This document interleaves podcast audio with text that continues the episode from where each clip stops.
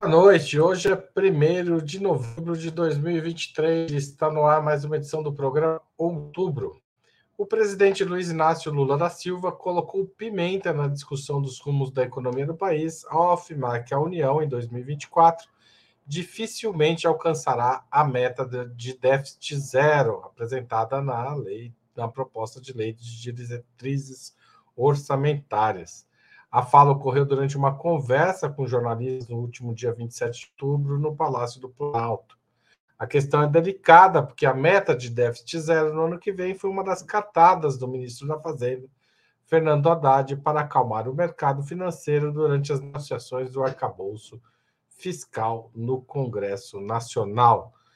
Tudo que a gente puder fazer para cumprir a meta fiscal, a gente vai fazer, disse Lula. Mas complementou. O que posso dizer é que ela não precisa ser zero. O país não precisa disso. Não vou estabelecer uma meta fiscal que me obrigue a começar o ano fazendo cortes de bilhões nas obras que são prioritárias para o país, disse o presidente no dia do seu aniversário de 78 anos. Para discutir o resultado do trabalho da. Opa! Para discutir a questão do déficit fiscal, Ópera Mundi recebe hoje Joana Salem Vasconcelos, historiadora formada pela USP, mestre em desenvolvimento econômico pela Unicamp, doutora em história econômica pela USP e professora convidada da Universidade Federal do ABC, professora visitante do, da Universidade Federal do ABC. Pedro Faria, doutor em História pela Universidade de Cambridge, com graduação em Economia e mestrado em Filosofia pela Universidade Federal de Minas Gerais pesquisador de pós-doutorado do Centro de Desenvolvimento e Planejamento Regional da UFMG, e Bianca Valoski, doutoranda do programa de pós-graduação em Políticas Públicas da Universidade Federal do Paraná, na linha de pesquisa em Economia Política do Estado Nacional e da Governança Global. Ela também é servidora da Câmara Municipal de São José dos Pinhais, onde trabalha com finanças públicas. Sem mais delongas, passo a primeira pergunta da noite. Aliás, obrigado aos três participantes do programa. Mas vamos lá. Criar a possibilidade de déficit para 2024 é uma medida boa ou ruim para a economia do país? O mercado está pronto para aceitar essa decisão? A melhor saída é mexer na LDO agora e evitar possíveis punições pela nova regra fiscal ou na avaliação de vocês, é melhor deixar tudo como está e lidar com as consequências políticas no ano que vem?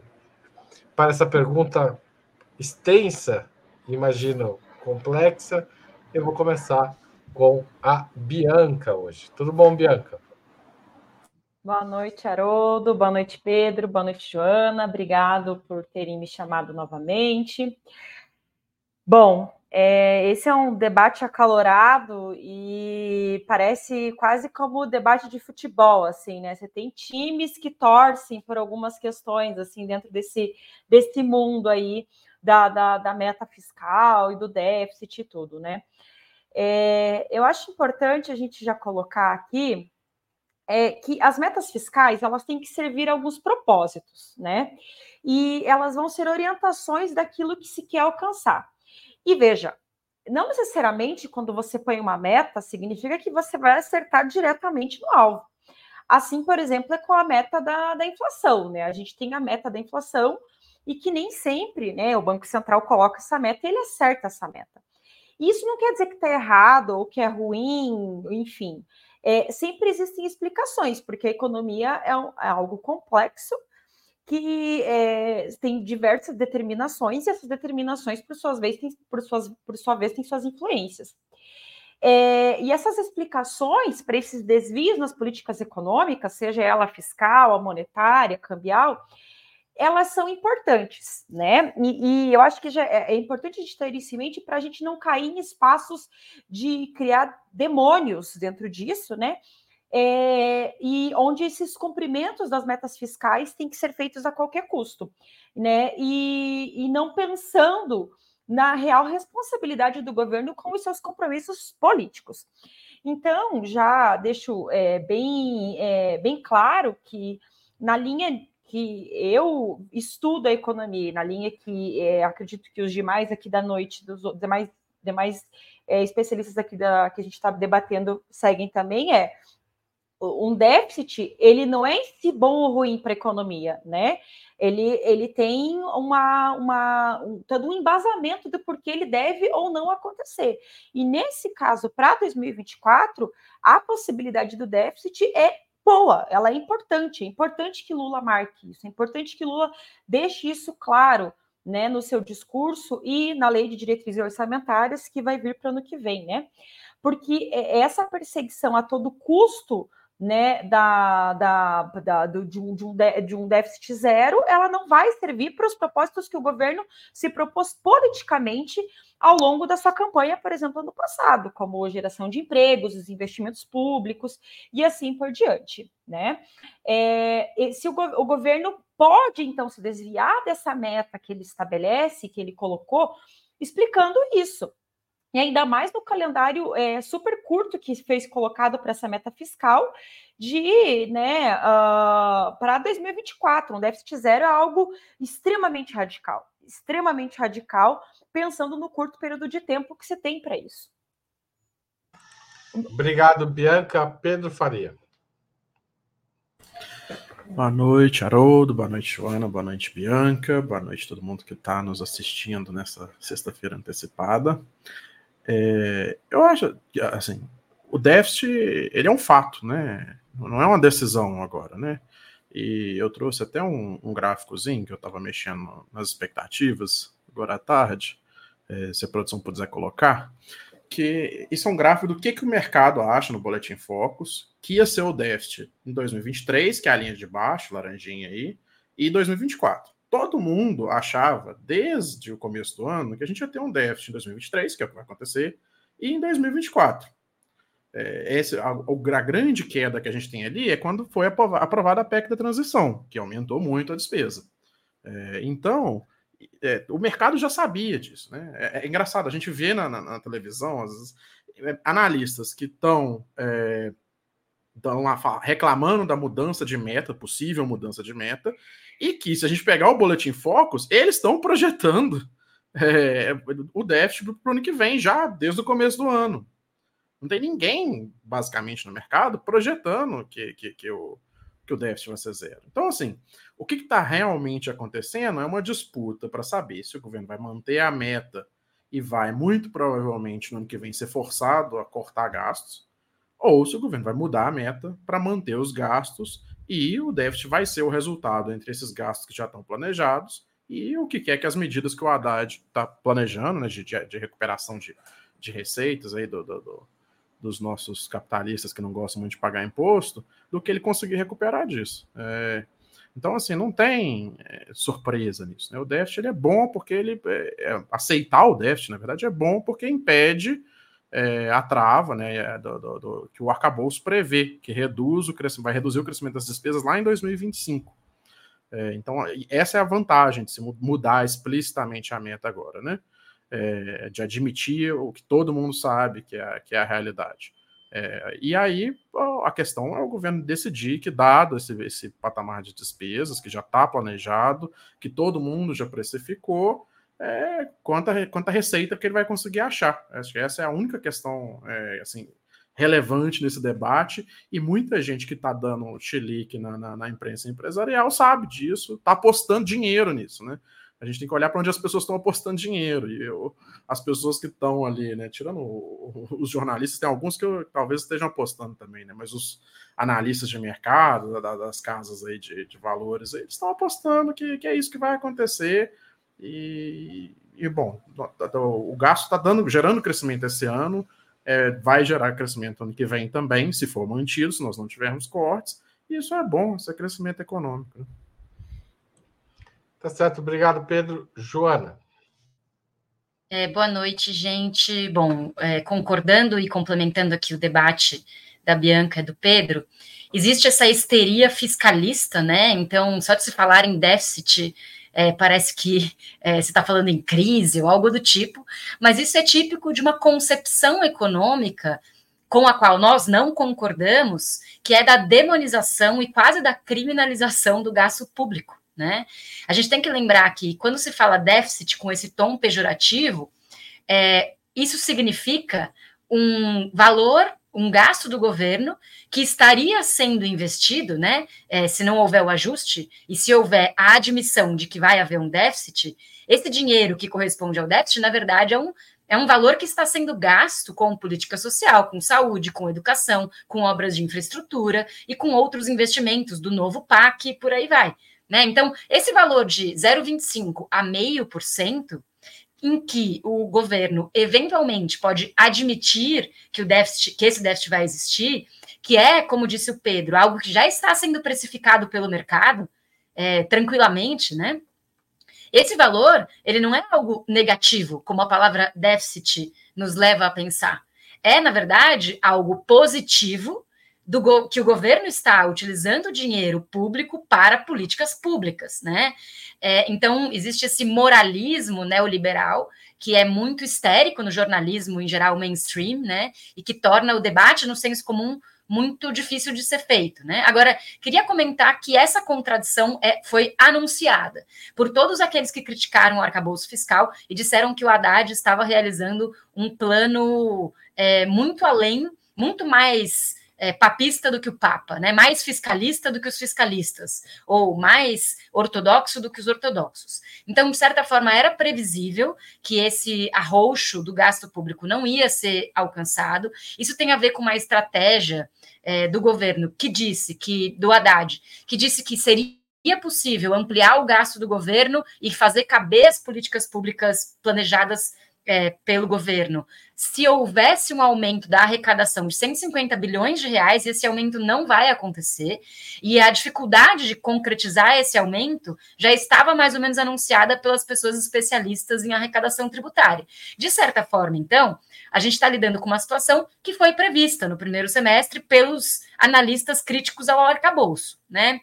É, a melhor opção, o, a pergunta fala sobre qual é a melhor opção. Na minha opinião, a melhor opção é mexer agora por quê? Isso evitaria é, que tivesse uma mais para frente uma mudança mais complicada na lei de orçamento. Então seria melhor é, ter uma, uma medida chamada mensagem modificativa que pode alterar a meta ainda agora em que o arcabouço fiscal não está plenamente em vigor. Né? Isso seria uma tramitação mais simples do que querer aprovar essa mexida depois. É, restaria então o governo como um todo admitir as previsões de que o déficit não vai ser zero, o Haddad aceitar essa realidade e tocar o barco em busca do aumento do gasto do governo no, no aspecto do investimento social. Bom, basicamente o que a gente está dizendo é que a gente já previu aqui em outubro várias vezes que isso ia acontecer. Os economistas à esquerda sabiam disso e o Pedro trouxe os dados que os economistas do mercado também previam, ou seja, não tem surpresa, né? Vou, é, obrigado pela resposta. Mas, mesmo assim, muitos analistas avaliam que, com isso, ao abandonar o déficit zero, pode ser reduzida a velocidade da queda da taxa de juros. Valeria, nesse sentido, a pena abandonar o déficit zero, trocando por mais investimentos públicos, mesmo que isso leve a uma queda mais lenta da taxa? E, portanto, há mais custos com a dívida pública? Pedro, você começa essa. Eu acho que a disputa é, a respeito da taxa de juros ela não está na velocidade, ela está no ponto final né, da, da atual do ciclo de queda. É, a velocidade está mais ou menos dada, e a não ser que aconteça uma coisa muito imprevista, né, completamente fora aí do, do, do que se espera, é, deve continuar caindo no ritmo que está caindo, meio por cento, como foi hoje, né, nas últimas reuniões. Tudo. A questão é o ponto final. E no ponto final que está a disputa. E qual que é a disputa? Né? A composição do, do Comitê de Política Monetária. É, o Haddad está nomeando mais dois é, diretores agora, no final do ano, né, supondo que eles sejam aprovados, imagino que vão ser. É, já nomeou dois. É, e na reunião sem ser a de hoje, duas reuniões para trás, né, nós, nós tivemos uma decisão dividida, é, o que aconteceu foi justamente o Campos Neto votando a favor de uma queda maior porque ele é, ficou empatado, ele dá o último voto, e ele viu que se ele desse o voto para uma queda menor, a barra ia pesar para ele, porque já estava todo mundo contra ele. Então a disputa é essa: é o que, que o campo conservador do Copom consegue fazer ou não lá no final, no ano que vem, né, no final do ciclo de queda. É, e como eles vão aos poucos, o campo conservador dentro do Comitê de Política Monetária vai se tornando minoria, é, a tendência é que, a, a, trajetória e o ponto final, a decisão sobre o ponto final, cada vez mais se pareçam com o que o governo quer né? E menos com o que o Campos Neto quer, que é manter a taxa de juros lá em cima é, é e, né, garantir aí a rentabilidade do, do, dos amigos dele. Mas então acho que a tendência é isso. É o a gente está discutindo, né? O, o, mercado hoje, no, se não me engano, no foco segunda-feira estava 9,25 a previsão de Selic para o ano que vem, para o final do ano que vem, ou seja, no final do ciclo de queda. É, alguns economistas, por exemplo, o André Perfeito, ele tem apostado num valor bem mais alto. Né? O André Perfeito é um bom é, estimador de, de, de, de, de resultados, de, de, de, indicadores. Né? Ele tem é, colocado 10,75. É, eu acho que o que o déficit, a discussão sobre o déficit pode fazer, e isso não vai ser agora que isso vai ser decidido, vai ser acompanhando as várias medidas de recuperação de receita, acompanhando a evolução do gasto. Ano que vem, é isso, é mudar lá se nós vamos ter um ciclo de queda terminando em um pouco mais de 10, ou quem sabe, acho talvez pouco provável, a não ser que tenha uma composição muito é, mais à esquerda do Copom, né? Terminando lá na casa de 9, como o mercado está realmente tá, tá prevendo hoje, né? É, e aí um déficit maior ou menor, ele não que isso cause é, mecanicamente a taxa de juros, mas ele influencia os economistas mais ortodoxos que acham, que veem essa vinculação muito estrita, a limitar a queda de taxa de juros. Né? Obrigado, Pedro. Passo a palavra para Joana Salem. É, bom, qual seria a consequência se o governo admitisse que o déficit será zero mesmo? E, e então a meta é essa, é uma meta rígida, específica e, e, e, sem nenhuma margem de manobra. Né? A consequência seria que o governo teria que fazer contingenciamentos muito maiores do seu gasto, e isso necessariamente iria atingir políticas sociais, é, setores da educação e da saúde, setores do investimento público, que são importantes do novo PAC, e por aí vai. A consequência da perseguição de um déficit zero no sentido estrito senso, né, quase que desumano, porque não leva em conta as variações básicas da realidade, né, é num sentido ultra cartesiano, como se a economia fosse uma ciência exclusivamente exata, né? A economia é uma ciência social que tem componentes de matemática, mas a matemática é um instrumento. Né? Então, acreditar que você persegue a, a, planilha como se a realidade, se eu obedecesse a planilha, é desconsiderar que a economia é uma ciência social. A consequência, então, de perseguir o déficit zero sem condições é, de que isso ocorra em termos orçamentários, é que isso geraria consequências negativas para a sociedade, geraria uma contração, uma política de austeridade ainda pior do que aquela que já está, possivelmente que vai acontecer, né? E isso geraria é, possibilidade de retração econômica em seguida, né? Então, é, o que é mais importante para a economia? Crescer o gasto do governo ou a queda da taxa de juros? As duas coisas são importantes, percebe? Mas é, o que está à mão do executivo é a política fiscal. A política monetária, ela está nas mãos de um banco central autônomo, independente, que não deveria ser, a gente já debateu isso várias vezes também, né? E que, como o Pedro comentou, existem algumas nuances que estão sendo é, trabalhadas na correlação de forças internas do Copom com as nomeações novas dos diretores, né? É, então, o que está à mão do executivo é muito mais ter o controle sobre a política fiscal, e é isso que ele tem que perseguir a possibilidade de evitar contingenciamentos e de não cair em nenhum tipo de penalização da LRF, né, da Lei de Responsabilidade Fiscal. Porque a gente tem que lembrar sempre que as pedaladas fiscais da Dilma, que foram, na verdade, uma grande gambiarra golpista, né, para se realizar um golpe contra Dilma, elas é, foram enquadradas dentro de uma lei de responsabilidade fiscal, de modo que a LRF também funciona como criminalizadora do gasto público, como eu comentei.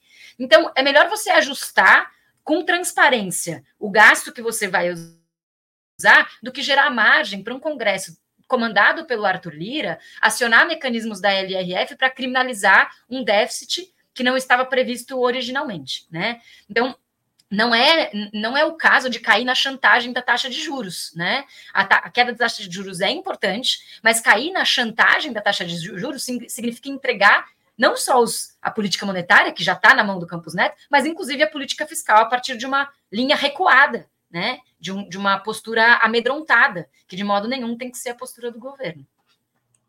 Obrigado, Joana. Bianca. É, bom, eu concordo plenamente com o que a Joana e o Pedro colocaram, e até complementando a, a resposta da primeira pergunta, eu acho que realmente é esse o momento, porque, como a Joana bem colocou, o, o governo estabelecendo isso agora na, na lei de diretrizes orçamentárias, ele se beneficia de não cair é, talvez na possibilidade de discursos golpistas ao entorno de todo essa, esse embate que é a questão do, do, de um possível déficit, tendo em vista o que tinha sido colocado lá na, na, na própria lei da, da aprovação do novo arcabouço fiscal. Agora, né, o que eu queria colocar aqui dessa questão da taxa de juros, que é algo que a gente já vem debatendo aqui já tem algum tempo, né? Já, já, já conversamos bastante sobre isso, é a questão de que, dentro dessa, dessa teoria né, ortodoxa, ortodoxa econômica, que vai falar que é, você tem que ter um déficit, né, você tem que zerar o déficit, você não pode ter déficits, é porque tendo o gasto público, ele é, poderia estar tá gerando, ele geraria, né, colocaria muita renda né, para ser consumida, e isso poderia gerar inflação, e por conta disso você teria que aumentar a taxa de juros. Só que o que a gente já vem debatendo aqui um tempo é que a questão de que a inflação no Brasil não é uma inflação que se resolve com taxa de juros, então, ainda que a gente tenha a questão de que a inflação aqui tem que cair, é, a inflação não, me desculpe, a taxa de juros tem que cair, é, o discurso de que deixando ela cair demais a matéria a taxa de juros não, não, não fecha, porque a gente já conversou aqui, já explicou bastante sobre como a inflação é de custos e não está necessariamente totalmente vinculada com essa taxa de juros. E para os economistas e para a teoria econômica que é, a, né, embasa e concorda com o posicionamento do Lula, a gente entende que essa taxa de juros ela é exógena e que a inflação é de custos e que então não existe uma suposta taxa natural de juros que vai regular a economia. Ela, ela, ela vem de fora e ela vem conforme a, a necessidade de, do, do Banco Central de, eh, de influenciar no conflito distributivo, né? Então, é, essa taxa de juros ela não vai estar refém de nenhum resultado fiscal. Isso é uma, uma falácia. Então, aqui até para a gente utilizar um exemplo. Durante a pandemia, a gente teve o maior déficit primário da história, mais de 500 bilhões de reais com a menor taxa de juros. Então, você veja, o que explicaria isso? Explica que naquele momento é, a, o governo precisava gastar, era um momento que a economia demandava de, de gastos públicos e que, portanto, o governo fazendo isso, não necessariamente você vai gerar uma inflação, porque se precisava do gasto público naquele momento.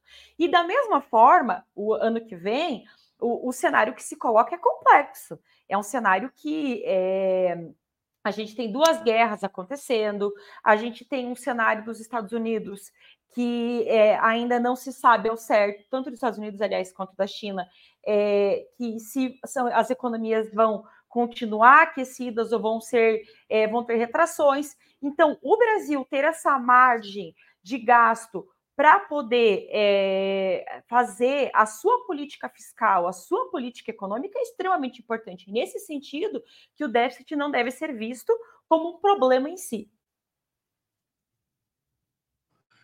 Obrigado. A terceira pergunta é sobre a forma como isso aconteceu. O fez bem em adiantar e colocar esse problema durante a entrevista coletiva na passada, ele não acabou colocando Fernando Haddad, o ministro que defendeu o déficit zero em 2024, numa saia justa, o que, aliás, de certa forma, explica a reação Haddad às entrevistas que teve que conceder essa semana e que ele não se saiu, é, digamos, teve problemas ali no andamento da entrevista. Bianca, você começa. Não, é Bianca? É a Bianca. A Bianca falou agora. Ela pode é, falar tá estranho isso. Foi o Pedro, eu passei para a Joana, depois do Pedro, e para a Bianca. Eu errei a ordem.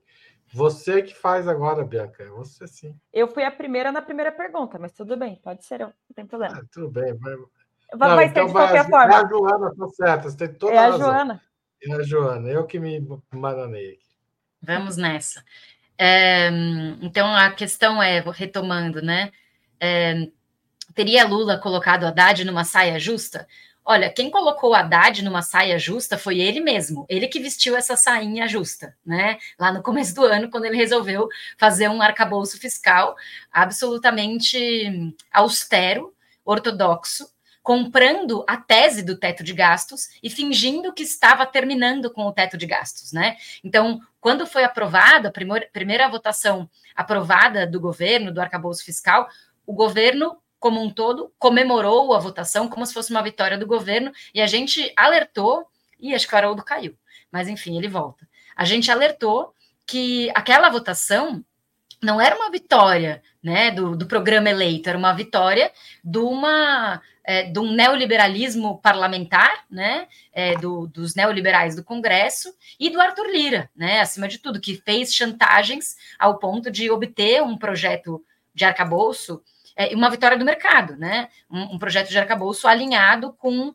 a concepção do teto de gastos. Então, o que se chamou de fim do teto de gastos, na realidade, foi a legitimação de uma concepção de teto de gastos modernizada, um pouco menos austera e enrijecida do que era o teto absoluto do Temer, né? É, que também nunca foi cumprido, nem sequer pelo Paulo Guedes. Então, o Lula agiu bem, em expor o problema, acredito, em ser sincero, em ser transparente com o problema.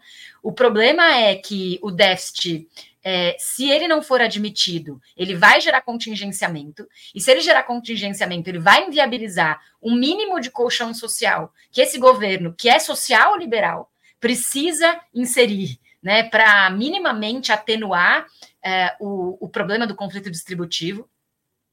Os mercados já estão precificando que o déficit não é zero, né? Já prevêem esse déficit. Então, o Lula admite essa caracterização do problema, né? É, acho que o Lula até aqui tinha ficado bastante apoiador e fiador do Haddad. Isso foi importante para o Haddad é, ter o seu momento de glória, os seus 15 minutos de glória no primeiro semestre.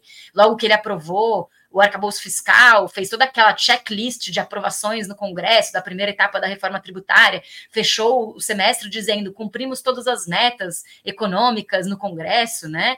É, deu entrevistas nesse sentido bastante é, garboso, né? Agora é a hora do Haddad é, um pouco se explicar. Né, porque acho que faltou na conta do Haddad uma série de problemas políticos relacionados com o aumento da arrecadação, e o Haddad fez uma conta e acreditou que a política se reduzia a essa matemática do aumento da arrecadação, que viabilizaria a, o programa dele de arcabouço com déficit zero logo no ano seguinte, né? É, eu acho que a polarização que existiu no primeiro semestre entre Gla a Glaze e o Haddad, né? A Glaze em nome do PT, criticando o arcabouço, o Haddad em nome do, do mercado implementando o arcabouço, é, agora se manifesta num, num outro, numa outra configuração em que o Lula, que tinha até então sido fiador da posição do Haddad, passa a olhar numa perspectiva é, talvez um pouco mais próxima ou intermediada com a posição da Glaze e, sobretudo, da esquerda valendo, né, dos partidos de esquerda como o PSOL e outros partidos que criticaram o arcabouço na sua integralidade, é, reconhecendo que o arcabouço tem problemas, né? Que o mínimo do programa social liberal é não realizar contingenciamentos muito grandes. Agora, eu ainda assim acredito, para concluir, que o Haddad tem uma funcionalidade para o governo. Eu não acho que o Haddad vai cair por causa disso. Isso é uma interpretação precipitada, superficial da, da política. O Haddad tem, ele é, ele é, útil para o governo justamente nessa ponte realizada entre o governo e o mercado, que é uma ponte extremamente valorizada pelo Lula. Obrigado, Joana. Passo a palavra para a Bianca agora. Bom, é, eu concordo plenamente com a Joana. É, é, a saia justa foi o próprio Haddad que se colocou ao é, negociar, né, a, a, deixar irrestritamente que a, todas as demandas do mercado fossem as cartas colocadas na mesa, sem pensar nas consequências que isso traria para todo o projeto político do governo na, na sua dimensão social, né?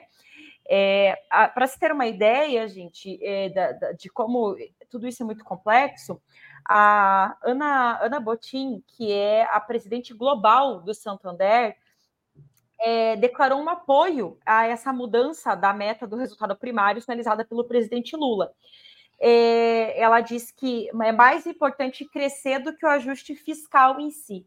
Então aí a gente já vê né, a, a, a contradição dentro de tudo isso, porque, veja, a, né, me parece que a presidente global do Santander não é nenhuma comunista, né, disfarçada, fazendo um discurso, né, para tentar é, salvar o governo, e sim dentro de uma, uma, perspectiva realmente de crescimento econômico e de um governo cumprindo com as suas funções de estabilização econômica de um cenário é, é, mundial de, né, de, de, de extremas mudanças e de volatilidade. Como eu falei anteriormente, a gente tem um cenário de duas guerras, a gente tem um cenário é, de, de, de, que não se sabe o que vai acontecer com a economia norte-americana, com a economia chinesa, em relação à própria taxa de juros norte-americana, que acaba por influenciar todo o cenário é, da, das demais economias, né, principalmente de uma economia dependente como é a brasileira. Então, a, a, a, é, é, esse, essa colocar na mesa né, essa discussão como o Lula fez é algo extremamente importante para que ele não se é, não venha se colocar numa situação mais complicada no que vem e venha dizer assim, ah, mas então você não cumpriu com o que você prometeu. Porque não, ele já está sinalizando, não, o que foi colocado é, irre é, é irreal, não vai acontecer, não tem como acontecer. E não vai mesmo.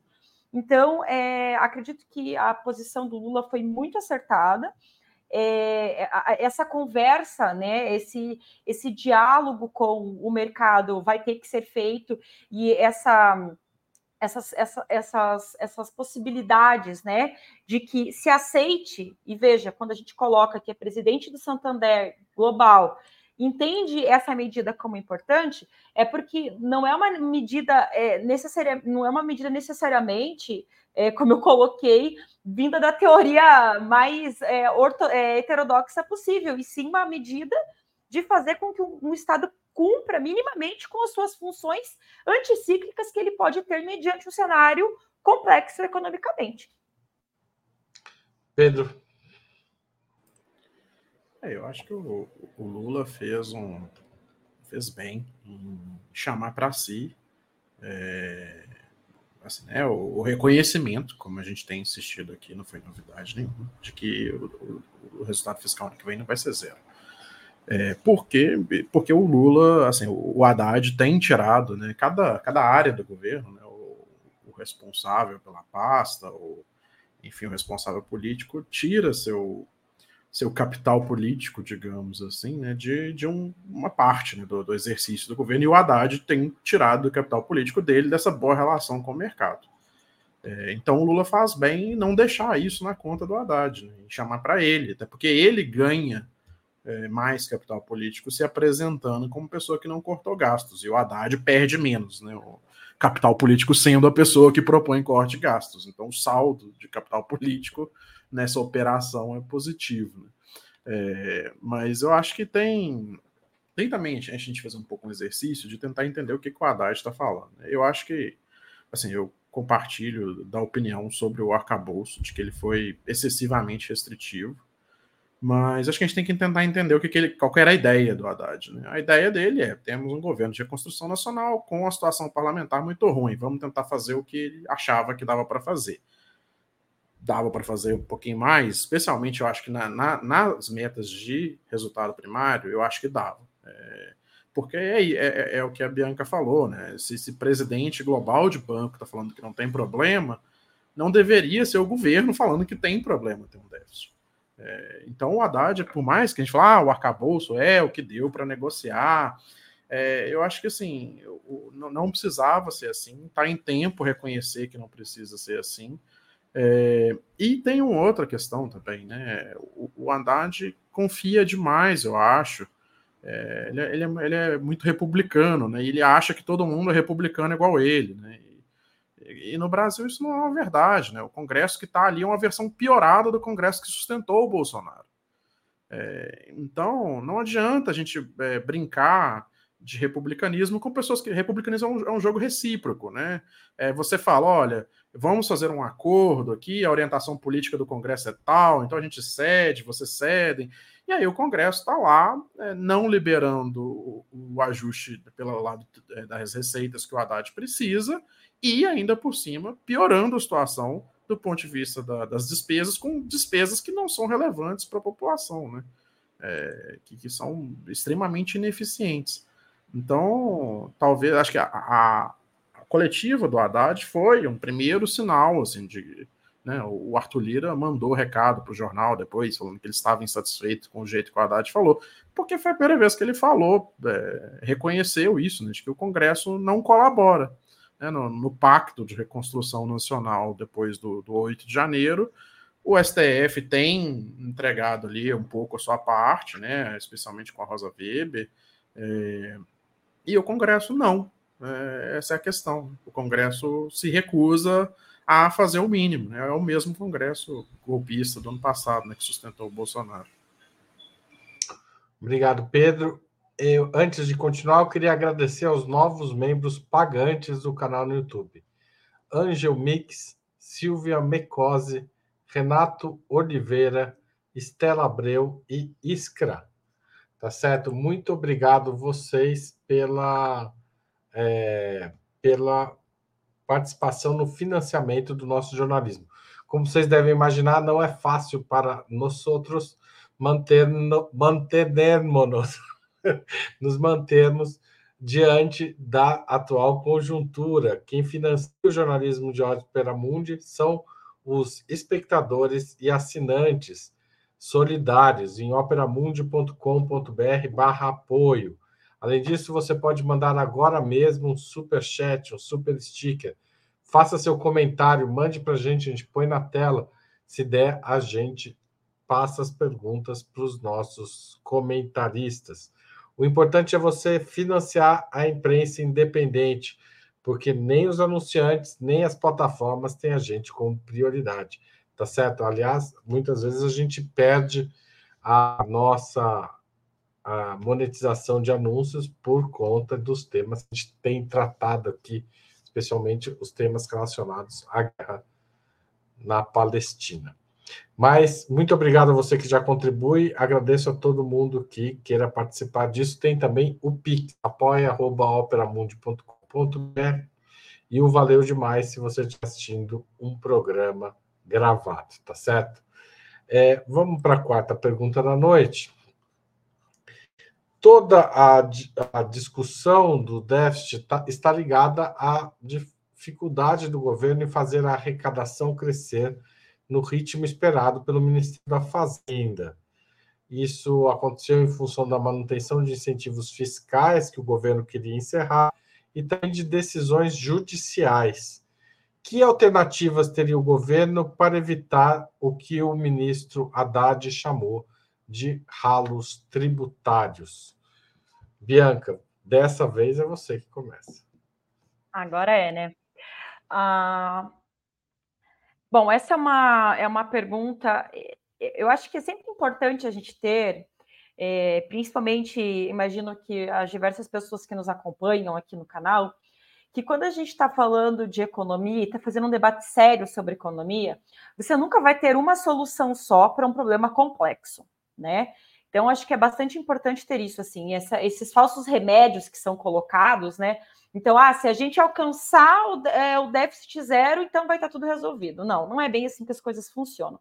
Até porque né, a, a, a, você sempre vai ter consequências de, todo, de tudo que você for colocando, de todas as ferramentas que você for utilizando, né? Sem sombra de dúvidas, é, a gente tem um regime fiscal, né, um regime tributário né, no Brasil extremamente é, regressivo né? Onde quem ganha menos paga mais e quem ganha mais paga menos, né? Isso é, deveria estar em pauta para correção, porque é, você é, tributando mais, quem ganha muito, é, seria algo que certamente aj ajudaria né, na, na arrecadação né, do, das receitas para o governo. É, além de que a gente conta no Brasil com um número de bilionários bastante grande e que acabam pagando, na média, muito menos, né? Do que grande parte da população brasileira. Então, além de tudo, você tem uma situação aí que vai proporcionando uma maior desigualdade social, né? Aí a gente tem uma questão já bastante importante.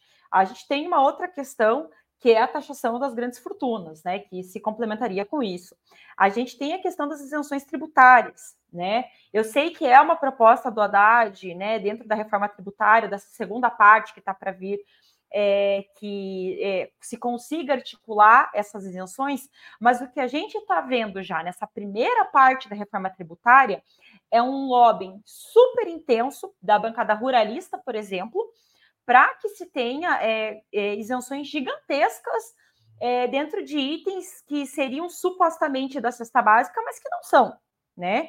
Então, a gente tem aqui uma, uma necessidade de que o governo realmente consiga bancar né, isso que já vinha anunciando, de essa, essa ideia de que se diminuísse essas isenções tributárias, que, sinceramente, acabam sendo uma festa para diversos setores no Brasil, e sem qualquer uma contrapartida é, de fato é, contundente, forte, que comprove a necessidade dessas isenções. Né? Principalmente para setores como, por exemplo, a, a bancada ruralista, que tem muitas isenções, que tem muitos benefícios. O que justifica tudo isso, né? Enquanto um pequeno produtor rural não tem exatamente tudo isso. Então, eu, eu começaria aí com essas ferramentas que o governo deveria estar utilizando para ampliar a sua base de arrecadação. Pedro Faria. É, eu acho que tem um, assim, né, primeira coisa, a, a agenda de correção das injustiças tributárias do, do Haddad, ela é extremamente louvável. Eu acho que e isso é uma coisa que eu acho que às vezes muita gente no nosso campo, na esquerda, perde um pouco de, de de noção, né? Na, na, no desejo ali de fazer críticas muito pertinentes, como eu e todo mundo aqui fa fazemos né, ao, ao, Haddad, acaba querendo, por exemplo, que o Haddad seja demitido, que provavelmente vai piorar a situação, vai entrar alguém pior, não vai entrar alguém. Eu não, não vou ser eu que você ministro da Fazenda, ou a Joana ou a Bianca, né? Infelizmente. É, então, assim, a gente tem que aproveitar que existe uma parte da agenda do Haddad com a qual estamos de acordo e, e que é louvável e, e, apoiar essa agenda, né? É, e é, apontar para que para o problema, né? Que é real, maior problema, que é o Congresso. Eu, eu fiz uma listinha aqui é, só de, de pautas bomba que o, o, o, Congresso está trabalhando, nas quais o Congresso está trabalhando, né? Então, renovação de benefício tributário da Sudã, Sudene, Sudep, 15 bilhões Emenda parlamentar de comissão impositiva, quer ver 12,5 bilhões. Aumentar, o Congresso está querendo dobrar o limite para a empresa entrar no Simples. Isso são 88 bilhões de, de reais. Só isso é metade do, do, do, do, É quase o déficit inteiro desse ano, né? Dois terços. Então, assim, a gente tem que botar, apontar para quem é o problema, que é o Congresso. Acho que o governo tem que né, orientar o, o, PT, os partidos orientar a militância a fazer a crítica nessa direção também. É, e o governo também ver o que está acontecendo com a bancada, né? Porque libera, libera cargo, abre mão de coisa e, não, e a bancada governista não, não se organiza, né? Então, assim, é, a gente tem que olhar para essas questões que acho que são o, o, o problema real e assim, e ter noção também de uma coisa. Acho que, por exemplo, a, a segunda parte da reforma tributária, que tá, supostamente vai vir aí, que é a reforma do imposto de renda, ela é extremamente importante. Né? Tem gente, tem deputados como o Guilherme Boulos, que, que, que tem mostrado o reconhecimento da importância disso. Né? Um governo que é um governo de esquerda, fazer uma, mexer no imposto de renda para torná-lo mais progressivo é uma coisa muito importante. Né? É, a gente, assim, a alíquota máxima de imposto de renda hoje é 27,5%, e como a Bianca falou, os muito ricos não pagam isso, né? Quem paga isso é funcionário público, que é descontado na fonte, né? É, mas então a gente mexer nisso, já, o imposto de renda já teve alíquota de mais de 60% durante a ditadura no Brasil. Né? E países ricos como a França já tiveram alíquota de imposto de renda de 90% na margem. Né? Então, assim, é, é, muito importante que a gente consiga abrir esse, essa, fazer essa mudança e mostrar que, olha, nosso, o Brasil é um paraíso fiscal para rico e a gente pode e deve mexer nisso. Né? Acho que é, a gente tem que se unir nessa, nessa parte da agenda do, do, do Haddad, que é bastante louvável. Né? Obrigado, Pedro. Joana Salem. É, bom, esse é um tema, acho que super importante, porque revela o erro da, estratégico do Haddad, ou melhor, é, como que o plano que ele armou desconsiderava elementos básicos da dificuldade administrativa do Estado brasileiro da correlação de forças, né? É, o Haddad, quando ele fez a meta de aumento da arrecadação e anunciou que seria possível aumentar o gasto público no máximo possível do arcabouço, com uma arrecadação aumentada em 150 bilhões de reais, ele anunciou uma série de políticas de aumento da arrecadação, algumas delas a Bianca e o Pedro comentaram, mas essas, essa política de aumento da arrecadação ocorria no varejo. Era como se fosse galinha catando milho, né? Então, não, é, não havia nenhum aumento expressivo da arrecadação que pudesse ser assegurado de maneira instantânea de um ano para o outro.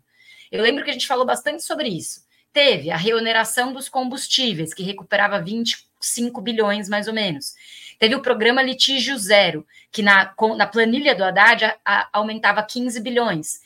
Teve a tributação de apostas, apostas esportivas, que aumentava 15 bilhões. Teve imposto de exportação de petróleo, que teoricamente aportava 6 bilhões. A taxação de comércio digital e aquele polêmica toda relacionada com as falsas importações, né? Que seria supostamente 8 bilhões. O fim da isenção de imposto de renda para pessoa jurídica, que isso é importante na agenda mais progressista e que não foi aprovada, é, não, não foi viabilizada é, juridicamente ainda. Essa sim seria uma, uma visão um pouco mais ampla da, da ampliação da arrecadação, mas que não, se, não, não foi possível. O furo aí da isenção de RPJ é um dos lugares em que o Haddad está chamando de ralo tributário. Né? É, mesmo a taxação de offshores e de fundos exclusivos, que foi aprovada agora, menor do que o governo tinha enviado, gera uma arrecadação de 13 bilhões que, que eu estou falando, né? Por que eu estou falando esse monte de número? Porque são todos números que formam uma colcha de retalhos de pequenas tentativas de aumento da arrecadação dentro de um programa que deveria aumentar 150 bilhões. O aumento mais substancial, além da questão do fim da isenção do RPJ, era o, a volta do voto de Minerva no CARF, que seria a reinstalação de uma, um poder governamental contra os sonegadores, né? As empresas sonegadoras, que tinham sido retirado o voto de Minerva do CARF no governo Bolsonaro. O governo previa o retorno, a possibilidade de aumento de 60 bilhões ao ano da arrecadação com a volta do voto de Minerva no CARF. Acontece que isso não é uma coisa que acontece de uma hora para outra é porque são sonegadores, sonegações que estão na justiça. Então é processo a processo, né? Não é uma arrecadação que simplesmente acontece de uma hora para outra.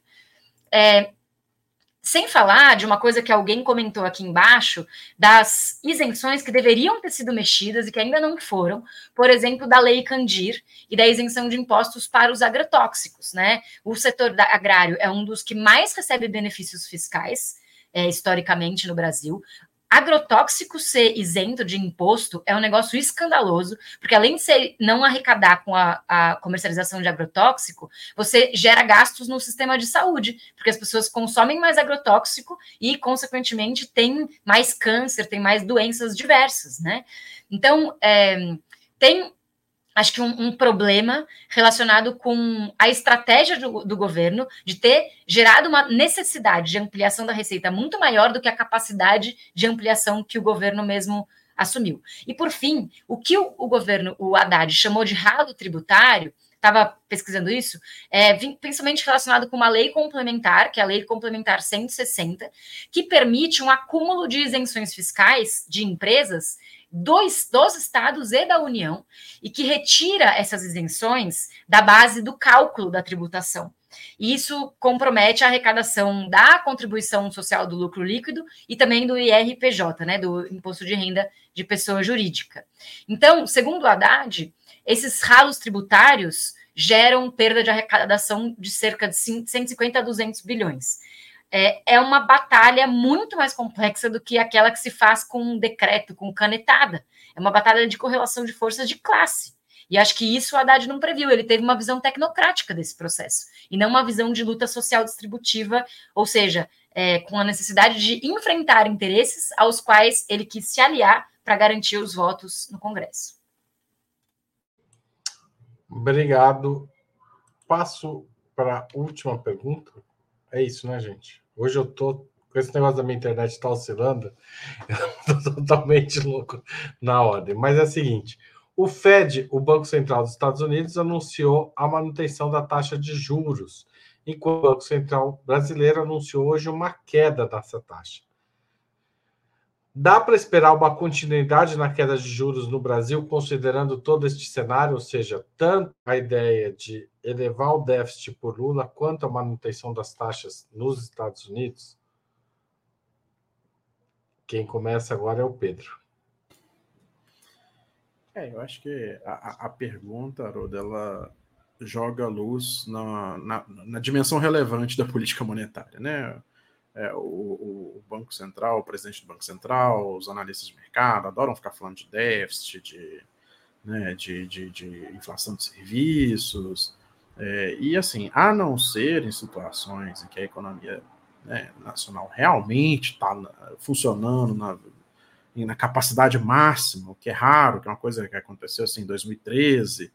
É, eu falei aqui no último programa, né, a gente estava falando de redução de jornada de trabalho, nós temos 17% da força de trabalho é, da população econômica ativa ainda é, subocupada, né?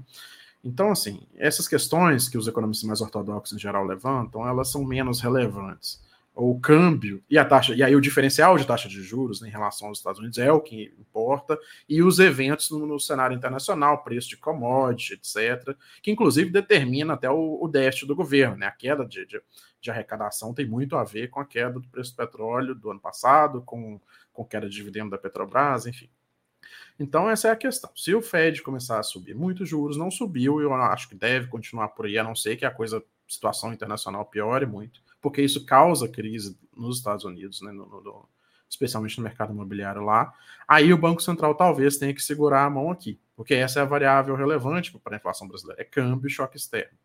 É, e, e, assim, e essa é a solução ruim de fazer isso, né? Bom lembrar, existem outras ferramentas que não se usa como controle de capitais, que não se usa no sistema de metas de inflação, né? Mas tomando como dado o sistema de metas de inflação, aí realmente o Banco Central tem que segurar a mão, manter a taxa de juros para manter capitais especulativos mas ainda assim, né, nós estamos tendo entradas recordes de capitais. Então, mesmo numa situação em que o Fed suba os juros e que aí, teoricamente, o Banco Central tenha que, pelo menos, reduzir a queda de, de, de juros aqui para segurar capitais aqui, como nós estamos tendo muita entrada de capital, talvez isso não seja necessário. Então, assim, é um momento muito benigno para o Brasil. Né?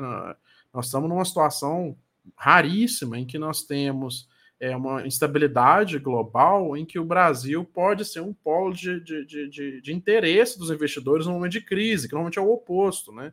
O Brasil normalmente vê fuga de, de, de capitais especulativos e produtivos né, em momentos de instabilidade global. E nós estamos vivendo uma situação em que talvez o que vai acontecer, se se confirmar uma deterioração né, do cenário global, seja o contrário. Então aí o Banco Central não tem que é, fazer o que ele realmente faz, que é controlar a taxa de câmbio. Joana Salem.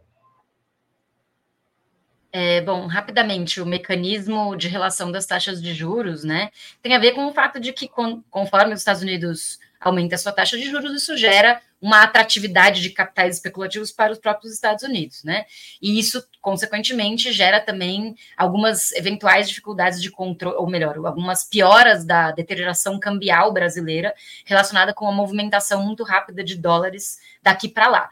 Mas esse cenário não está posto, embora é, os Estados Unidos estejam com uma taxa de juros mais alta do que, do que teve, né, do que o país teve talvez nos últimos 20 anos, né, é, essa tendência altista da taxa de juros do Fed é, foi excepcional em relação ao que aconteceu é, nesse século até agora, em que a taxa de juros foi tendencial a zero, ainda assim, os juros real dos Estados Unidos, né, com relação à inflação, é de 1,8%.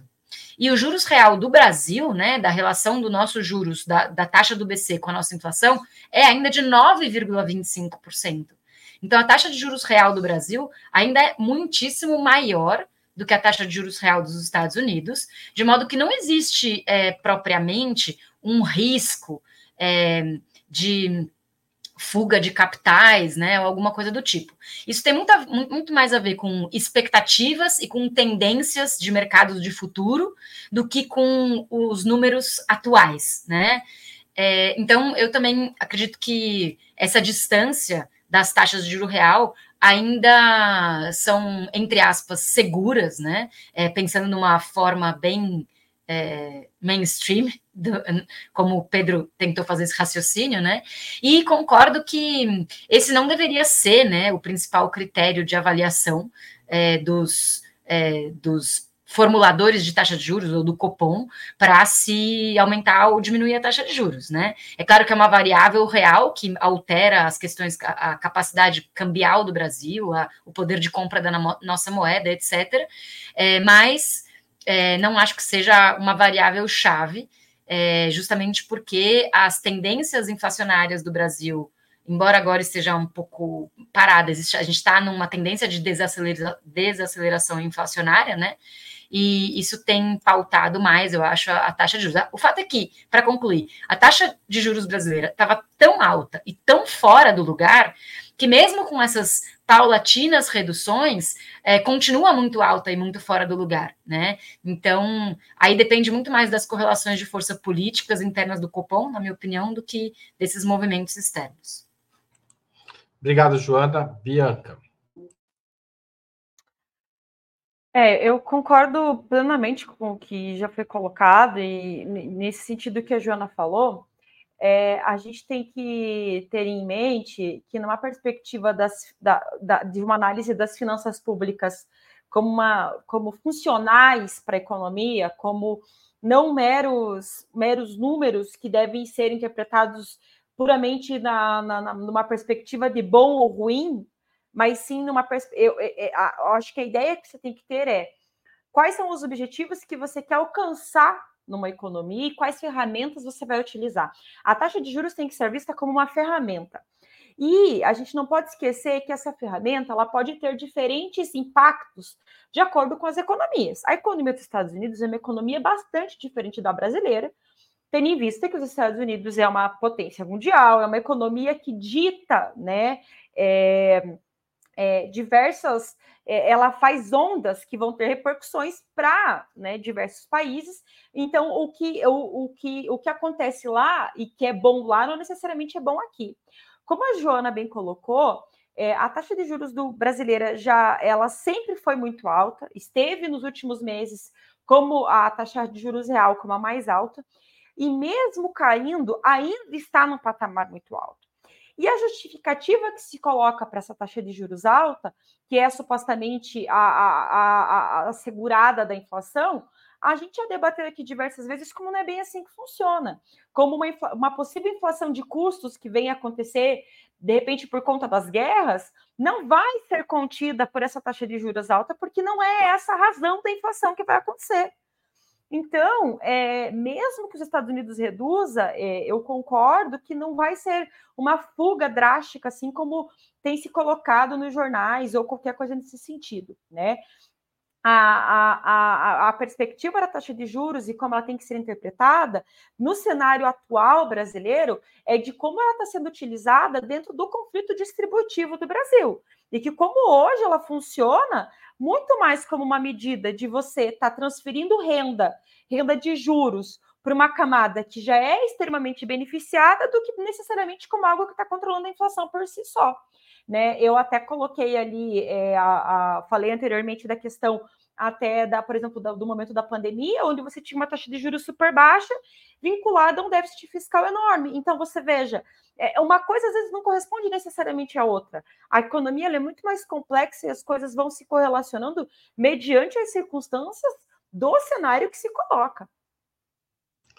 Obrigado, Bianca. Gente, eu queria fazer uma última questão, mas não é para gastar três minutos dessa vez. É um minutinho para cada, no máximo, tá certo? O Adailton perguntou: existe possibilidade da economia do país entrar em colapso a partir do ano que vem? Ou tudo isso é só espetáculo midiático? É, Pedro, um minuto para você.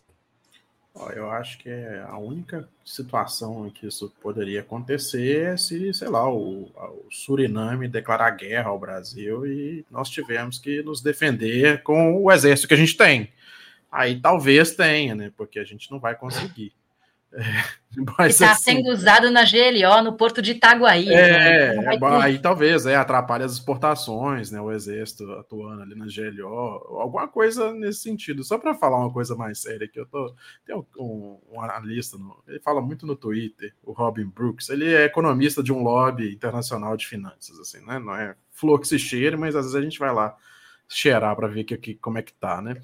E ele é um cara que tá engraçado, porque ele fica o tempo todo falando: o Brasil é a bola da vez, e olhando para o saldo comercial do Brasil. E assim, a, a, Bianca falou da presidente Santander. Então, assim, é, isso, é, isso é papo de, de, de analista de, de da, da, Globo News, né? A gente vão, vão ler o Brasil de Fato, gente. O Opera Mundi, vão ler 247, todo mundo. É, Bianca.